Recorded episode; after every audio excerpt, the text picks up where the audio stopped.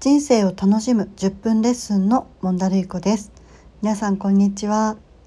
ちょっと2、3日収録できずに日が空いてしまったんですけど皆さんお元気でしょうか？私はですね昨日から沖縄に家族で旅行に来ています。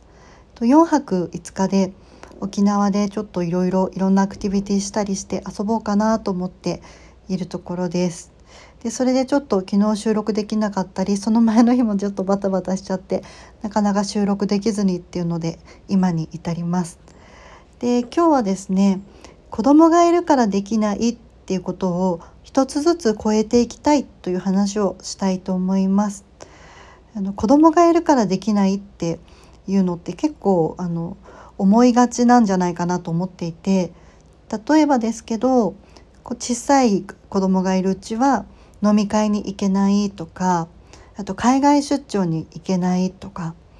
あとサラリーマンの方だと出世できないとかあと残業できないとか一人でのんびりできないとかあの思いがちなのかなと思います。で日本だと特に女性がそう思いがちなのかなって思うんですよね。で逆に言うともしかしたら男性はこんなことあんまり思わないって人の方が多いかもしれないですね。それはちょっと不公平だなって思うんですけど、まあ、今の日本だとおそらく女性の方が飲みに行けない海外出張行けない出世できない残業できない一人でのんびりできないとかあのそういうふうに思うことをこう抱えがちかなって思います。でもちろん私自身もですねいろんな思い込みでこれは子供がいるからできないなっていうことがいっぱいやっぱり気づいたらあるんですよね。でちょうど今旅行に来てるので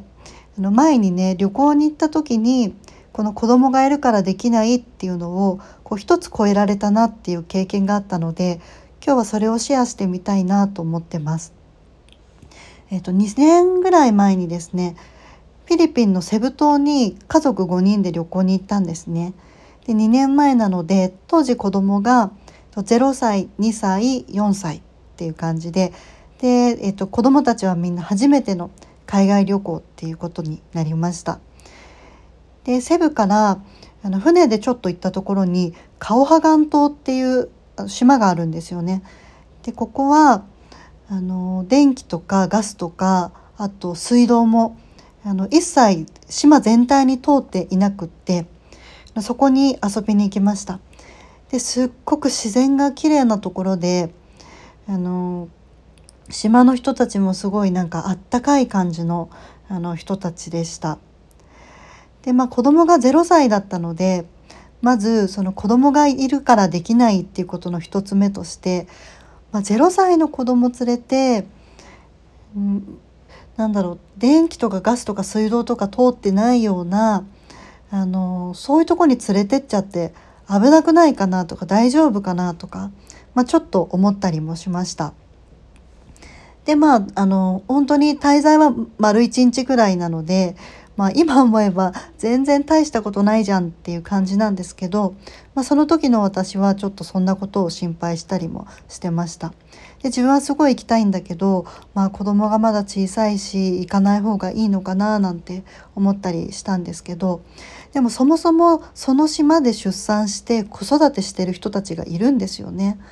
だからもちろん免疫の違いとかこれまで育ってきた環境の違いはあれど、まあ、そこまでこう心配することではないだろうと。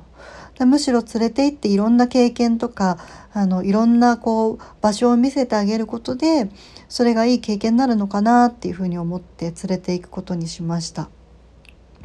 でですね連れてってみたらあのシュノーケルに連れてくよってあの言っていただいたんですね。でそれはあのぜひ行きたいなってまさかそんなことにそんなところに行けると思ってなかったのでちょっとびっくりしつつも、まあ、そんなチャンスがあるんだったら連れて行ってもらおうっていうことであの船で行くことになりました。でさすがにあの0歳を連れてくのも、まあ、船酔いだったりとかあとまあつきっきりで見てないといけないので船の上で大変だなと私もシュノーケルやりたいのに抱っこって感じになっちゃったらどうしようかなとか思ってたらの島のおばちゃんが「赤ちゃん見ててあげるよ」って言ってくれてそのまま私頼んじゃったんですよ。でもちろんあのこの人は信頼できる人だなっていうあのポイントがあってでそれはその島に住んでいる日本人の人がいるんですね。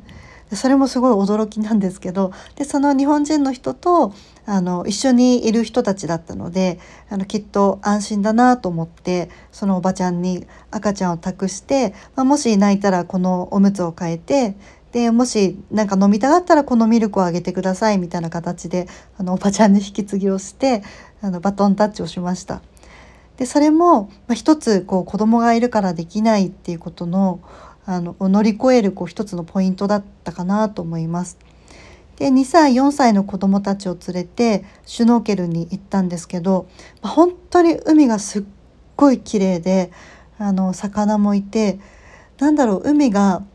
エメラルドグリーンでもう本当にキラキラ輝いてるみたいな感じなんですよね。で私と夫でシュノーケルをやって息子たちは最初は船の上から私たちの様子見てたんですけど結局子どもたちも海に入ってみたいっていう話になってあの全然足がつかないところなんですけどライフジャケットを着てでパパにあの抱えられながら一緒に海を泳ぎました。まあ、泳いだってほどではないですねほぼパパにしがみついてる状態だったのででそんな感じであの家族4人ですごく楽しむことができました。で子どもたちにとってはもちろんあの本当に綺麗な海に初めて足がつかないところに入るっていう大冒険ですごい冒険したって言って喜んでたんですけど私にとってもすごい大冒険でなんか小さい子供がいたらシュノーケルしたいなと思ってたけどまあどうせできないなと思って諦めてたし申し込むこともしなかったんですね。でもたまたま連れ出していただくことができてあこんな0歳2歳4歳でこんな小さい子供育てながらでもこうやって綺麗な海に出ることができるんだってめっちゃ感激したんですよ。で次の年からは、えっと、1歳の子供も連れてシュノーケルに家族5人であの海に出かけました。で実は今年もそんな小さな冒険したいなと思っていて、えっと、明日朝から家族5人でシュノーケルに海に入りに行く予定です。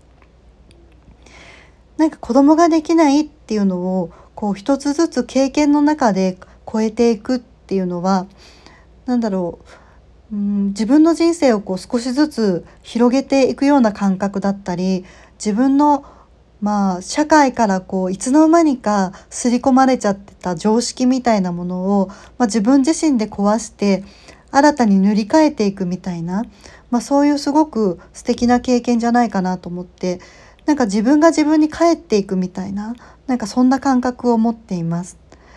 だからなんかこれって子供がいるからできないよなとか難しいよなと思った時に果たして本当にそうなのかなって疑問を持ってみるとかじゃあどうやったらできるんだろうっていうふうに考えてみるのがすごく大切だしそれが新しい自分を一つ切り開くきっかけになっていくんじゃないかなって思います。そういう意味でもやっぱり育児は自分自身を育てるっていうあの育てる自分って書いて育児なのかなと思いますね自分の常識をどんどん壊していくとか新しいことに出会っていくっていうのはまさに自分を育てるっていうことだと思うので、うん、なんかそうやって自分のことを育てていけたらいいなって思っています。えー、ということで今日はですね子供がいるからできないを一つずつ超えていくという話でした。人生を楽しむ10分レッスンのモンダレイコでした。それではまた。